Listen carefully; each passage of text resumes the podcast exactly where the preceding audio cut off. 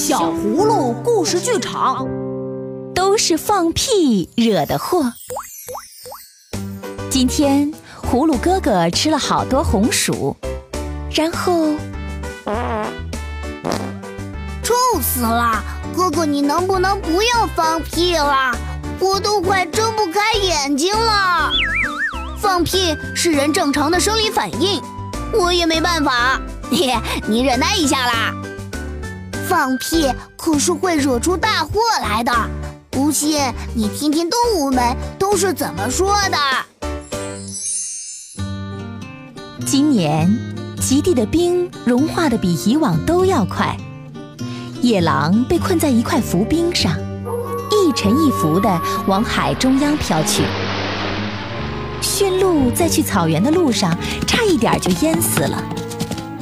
在地球另一边的动物也忧心忡忡，天空不再下雨，草地逐渐消失，袋鼠必须跳得更高，才能获得稀少的食物。各地都发出了相同的抱怨：太阳的光线越来越强烈了，我们真的喘不过气来了，雨下的也不够多啊。为了找出大气层异常的原因。动物界召开了一次国际会议，动物代表七嘴八舌地发表意见。大家唯一同意的一件事是，必须先找出问题，才能解决它。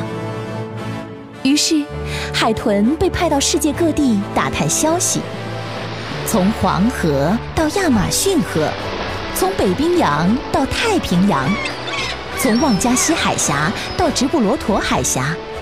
从阿拉斯加湾到阿卡巴湾，从阿拉伯海到塔斯曼海，海豚来回穿梭地收集资讯。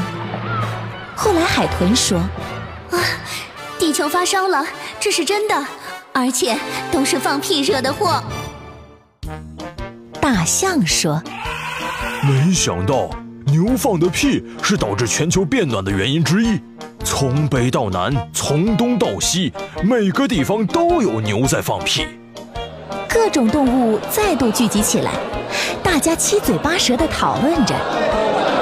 黑猩猩说：“我建议把地球上的牛全部消灭掉，或者所有的牛两天吃一次草，减少放屁量。”但这并不能解决根本问题。大象问：“如果请牛改变饮食习惯呢？”让他们改吃不会放屁的食物，就能换我们清新的空气。鹦鹉想了想，改变他们的遗传基因，把它们变得又矮又小。矮小的牛放的屁一定很少。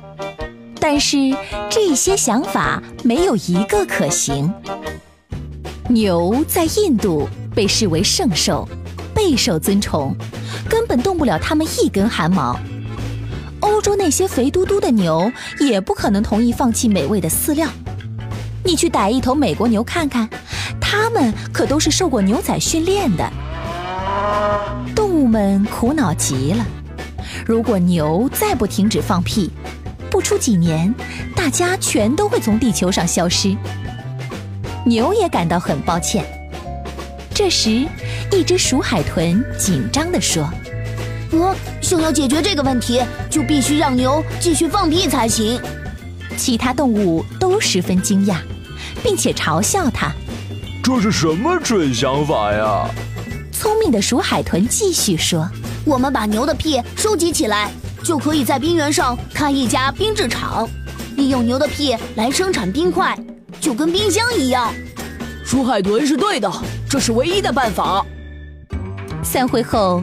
动物代表满怀希望，试着说服牛装上催化管，好利用牛屁来制冰。动物们开始兴建制冰厂。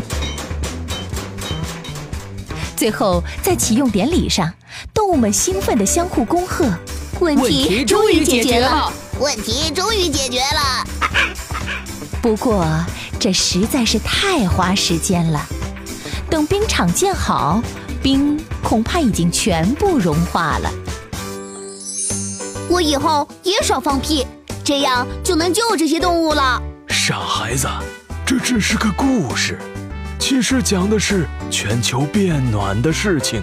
最主要的原因呢，还是我们生活中对地球的污染呢？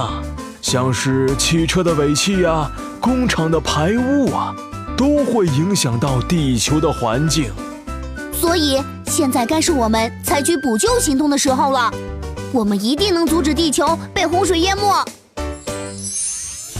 从小事做起，不浪费水资源，不浪费食物，尽量乘坐公共交通出行。呃，哈哈，臭死啦！不过没关系，屁还是可以正常放的啦。如果你喜欢小葫芦家族，如果你喜欢小葫芦家族，就快快搜索“一半童年小葫芦微小会”，收听收看更多故事吧。我在这里等你来哦。